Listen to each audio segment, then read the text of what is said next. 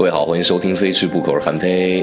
关注我的个人新浪微博，关注我的个人新浪微博，关注我的个人新浪微博，韩非后面加上一个 F E I，韩非非。这两天心情暴躁的原因呢，除了雾霾之外呢，是我看到了一个消息哈，哦，我必须用港台腔来讲啊，因为有台湾媒体的一个主持人就讲了，他说九十年代的时候大陆怎么吃火锅哈，他说，哎，是没有火锅料的。就是拿清水啊、白水来煮煮肉，然后涮涮菜。后来呢，是台湾老板把这个锅底带到大陆的，好像拯救了我们大陆的吃货、爱吃火锅的吃货一样。哎呦，我看完这条消息，我坐不住了呀！我这气儿啊，我就跟你讲，气得我这直接就是赶紧涮一火锅消消气儿。啊，真的就雾霾天嘛，坐在家里没事儿干，然后想吃什么呢？要跟我妈，我们今天我们就想想，哎，涮一火锅吃挺好的，为什么呢？除了冬天比较应季以外呢，还有一个就是我们在琢磨着吃什么可以防雾霾，因为各种各样的这种雾霾的小贴士就来了。因为我一般会直接屏蔽掉那种负能量的关于雾霾天的一些消息，为什么呢？因为我只能首先做好就自我保护，出门呢戴口罩或者尽量不要出门，然后我都取消最近几天的这个运动的项目，然后在家把空气净化器打开。还有一个就是。一些个养生专家呢，就推出了一些个什么润肺的呀、止咳的呀，然后可以防雾霾的一些小方啊。反正我觉得图个心安吧。各种各样的食材，那这些食材呢，你要做不同的菜，那做法太复杂了。于是我们就想出一个，叮，呵呵呵达成一致，用它们来涮火锅，这是一个不错的选择。所以呢，今天我就特别想感谢一下那个火锅发明者的八辈祖宗。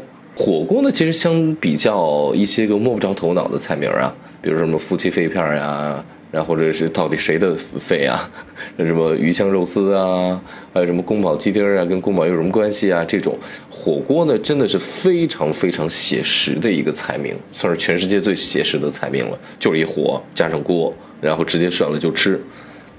呃，我们的那那要讲这个火锅呢，我们就得分开嘛。那谁发明了火啊？燧人氏嘛。我们传说当中，虽然是呃钻木取火，然后呢教大家如何来生火做饭。I love you，谢谢你为我们发明了火，才让我们这些吃货内心得以安慰，因为我们才发展到了现在有火锅。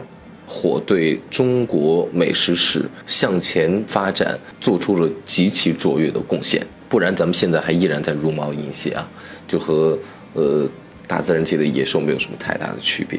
那另外就是锅了，锅讲起来相对来说比较复杂。那从人类开始有这样的器皿，呃之外，另外呢就是逐渐的一个发展的过程，一直到有青铜器，包括咱们现在各种各样的不同的锅、不同的灶，让不同的可以呃烹调美食的这些个器皿。呃，所以今天我就要讲一讲简明火锅式。您正在收听的是。原创美食脱口秀，非吃不可。谁听谁变瘦，谁转谁最美。主播韩非，不是韩非子。播出时间每周一、三、五晚餐六点钟，节假日除外。火锅在中国的历史呢非常悠久了，但是呢，要具体到某一年某月某一日某某人发明，好像现在比较难以确定啊，因为。没有一个特别确凿的文献或者考古证明出来，就是那一天发现的，就是呃，而且广为流传，是大家当时比较主流的那么一个吃食美食，或者说一个用具也好。那火锅在古代呢叫做古董羹，就是咱们那个古玩市场那古董，什么意思呢？就是说你把食物放在锅里面，咕嘟咕嘟咕嘟咕嘟，那咕咚声。就是谐音而来，因为呢，它历史比较悠久，所以说呢，它叫做古董羹。那古代呢，把所有的这个菜或者饭放入汤中去烹制，呃，这个烧开了火都叫做羹，所以比较容易理解。火锅在古代的名字叫做古董羹。呃，那根据考证呢，其实比较早的是能考中考证到这个东汉的一个文物，叫做货斗。啊，货斗呢，它其实就就是金属旁的一个货，那货斗呢，其实就是古代的一个货。它长什么样呢？就是旁边有俩耳朵，它相比较别的鼎啊什么的有有所区别。呃，那个鼎呢，它就是三足鼎立嘛。那这个货呢有所区别，它旁边有俩耳朵可以提起来啊，方便拿。跟咱们现在就吃那火锅时候，两把手往那一搁，咔，这火点着了，是一个意思。嗯，有人还在讲啊，就说什么。有这种陶器的呀什么的，但现在你看中国的呃湖南地区，包括云南地区，有很多的这种锅子，它其实就是用这种陶土的呃来做的，呃或者砂锅，嗯，它都是用这样的器具来做火锅。那有一些好处啊，相比较铜锅而言，它们呃加热慢，但是同时呢可以长时间的保温，呃，而且那种锅呢养的时间久了之后，就说你经常吃同一样美食的话，它会有一种。独特的香味儿啊，就跟咱们经常要吃这个什么百年老汤嘛，这种老汤店或者老面肥，差不多是一个感觉，一个道理啊。一一定程度上是心理安慰，在一定程度上的确是一种文化的传承，或者说在美食的味道和口感上有所提升。有人在讲这个唐朝这个，我在我我在查资料，有这资料特别狗屎啊。他说，唐朝白居易的那个问刘十九那个是绿蚁新醅酒，红泥小火炉，晚来天欲雪，能饮一杯无？他说当中的这个红泥小火炉，就惟妙惟肖的描述了当时吃火锅的情景。欢迎大家从各种古典。文集当中，然后来拿出一些个文献，然后来佐证我们现在对于一些个历史或者文物或者说事件的一些个求证。但是，你想想看，红泥小火炉，按照我们现在来理解红泥，红泥是什么？红泥其实就是做那种紫砂壶的那种，统称为红泥或者朱砂是红泥当中的一类嘛。那，呃，它它就是小火炉，那么美的意境。然后呢，人家煮酒论英雄，结果咔，你弄一说这是火锅的雏形，那有点狗屎了。这个我其实还可以再更往前倒一倒，我们中国人吃火锅的这个历史。所以今天呢，逐一逐类的给大家来讲一讲。呃，火锅呢，其实最早的主要就是吃肉类了，就把这个肉呢扔入。鼎中啊，扔在鼎中呢，底部生生火，生火之后把这个食物做熟了，成为一大锅食物，这个叫做火锅嘛。到现在为止呢，不同地方的火锅的吃法也不太一样。比如说北京的习惯于涮，呃，那有的地方呢习惯于汆，呃，有的地方呢可能比较习惯于煮。呃，你汆的话，你比如说东北那酸菜汆白肉，它是一种汆的方式，但实际上呢，它嗯更像是煮。那汆呢？呃，你看那个字就一入水立马弄出来。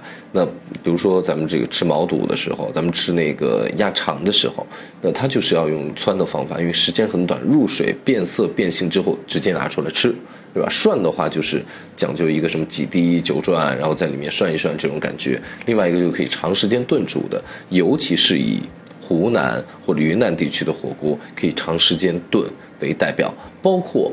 呃，广东那边的打边炉，比如说它那个鸡肉啊，它在里面就可以长时间的去煮。咱们刚不是讲到了这古董羹嘛？其实古代用古董羹呢，我在想啊，就是你在当时没有太多的调味品，没有太多调味品的时候，呃，再加之呃。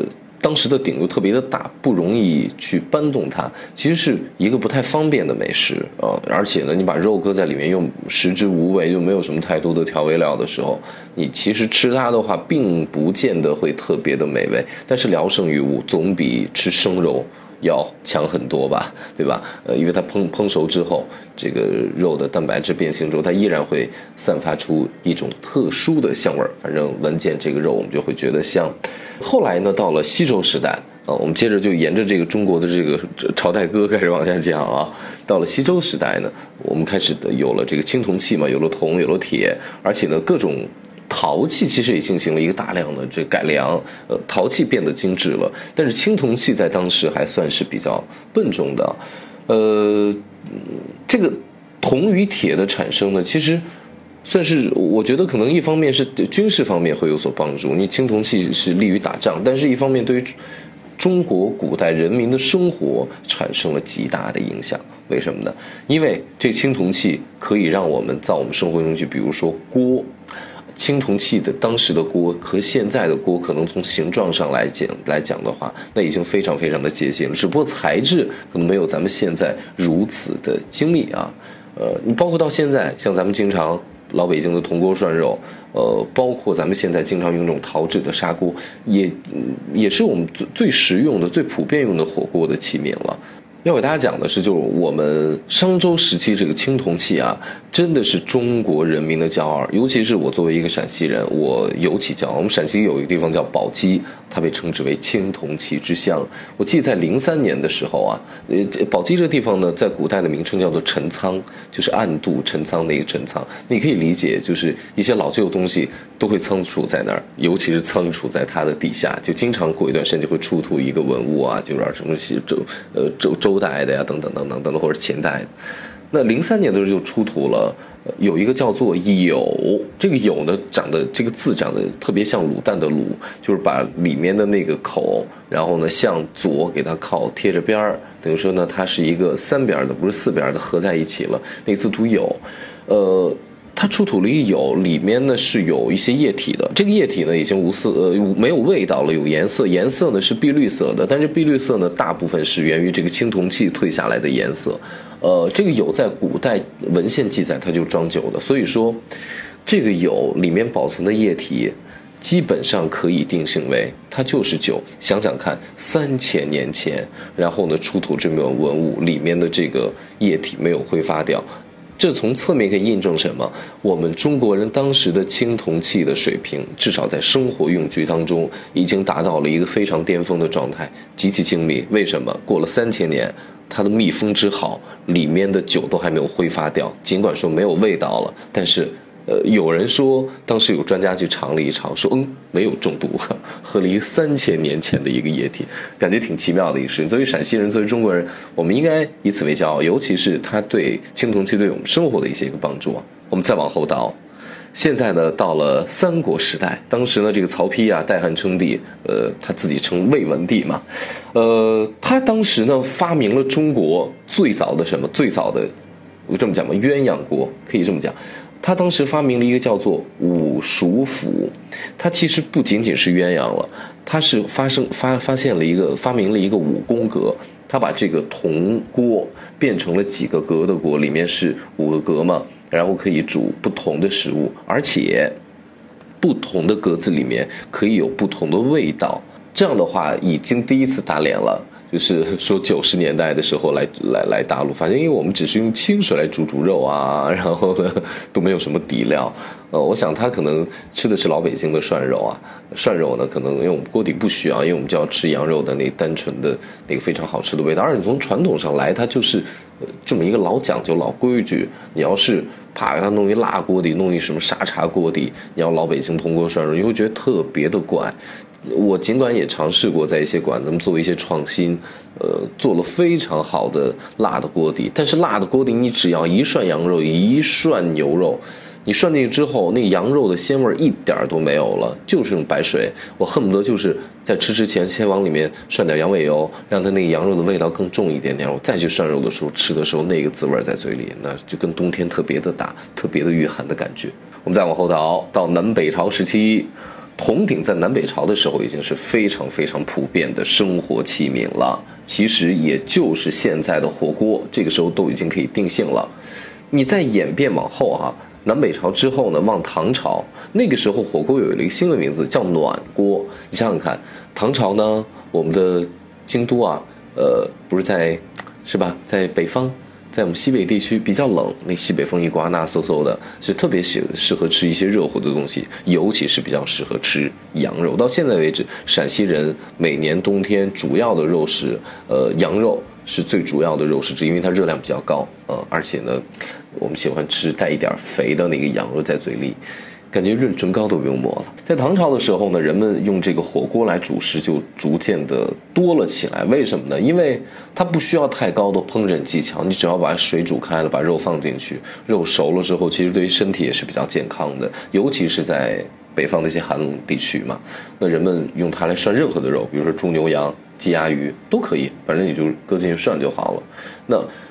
逐渐的，这个烹调技术又会进行一些改革，包括在味道上不断的更多的调料进来。那这个锅里面就可以把百味都融进去，把各种各样的食材也都放进去，所以各种各样的火锅也就要闪亮登场了。所以唐朝之后，火锅各种不同的类型遍地开花。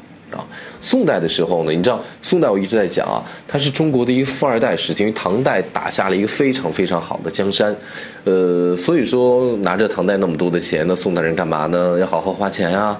那怎么花呢？你不能每天烧钞票啊，是吧？对，当时呢，在宋代之前还没有钞票，唐代的时候，在宋代是世界上第一张纸币是生产于宋代的。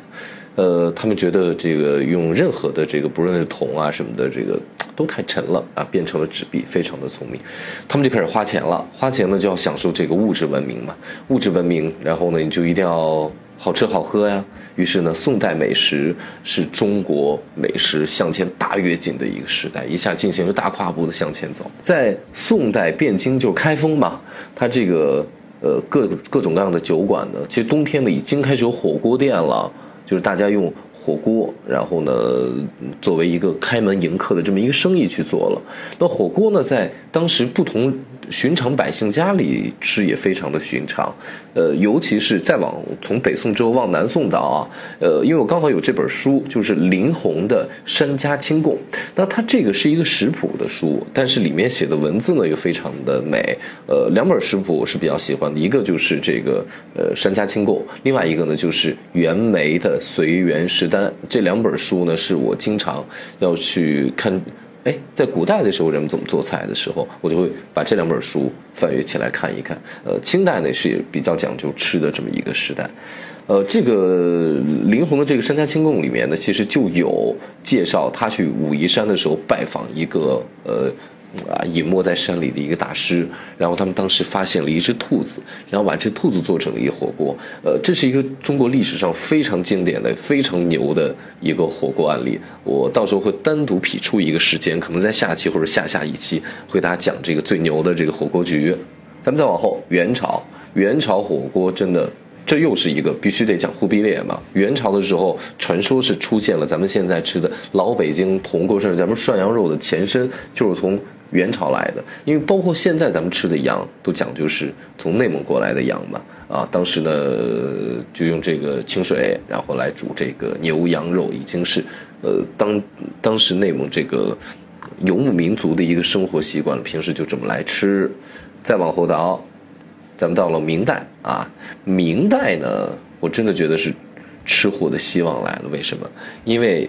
根据史书史料的记载，明代的时候，辣椒进入中国了。尽管辣椒刚刚到中国的时候，它只是用作观赏或者药用，因为辣椒的品种不是所有的都可以食用。最终到现在为止，可能被被中国食用也就十几种辣椒吧。哦，也也也不是特别的多，因为辣椒本身不产于中国，呃，产自于美洲啊，墨西哥地区，呃。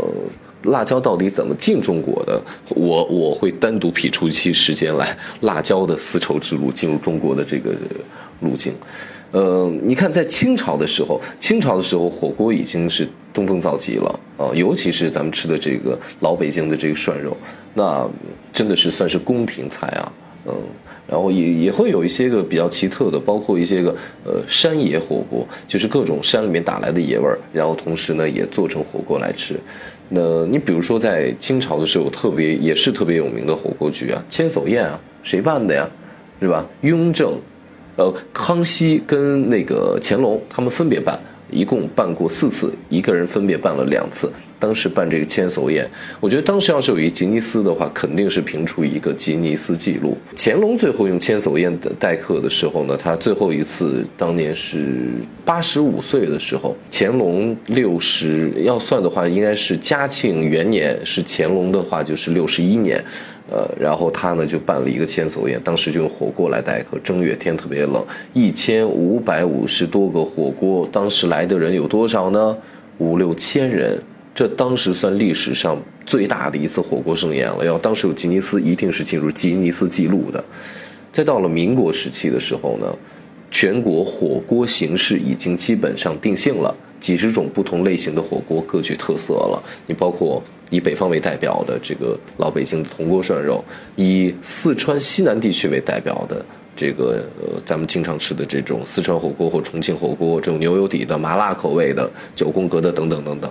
再往南，再往南的话就是广东地区的打边炉。你看一南一北，反而喜欢吃清淡的；夹在中间的喜欢吃一些偏辣、偏麻的一些口味的。当然跟他们的生活环境有关系，比如四川、重庆、湖北、湖南地方呢，相对来说比较阴冷潮湿，尤其到冬天的时候，那身体的湿气，其实花椒是一个身体把这种湿度往外排的一个很好的中药嘛，所以麻辣一点的食物，对于当地的人民身身体。是有需求的，所以今天主要翻盘就是我们吃火锅，就是拿清水涮一涮。我觉得这个真的是井底之蛙的一种看法啊。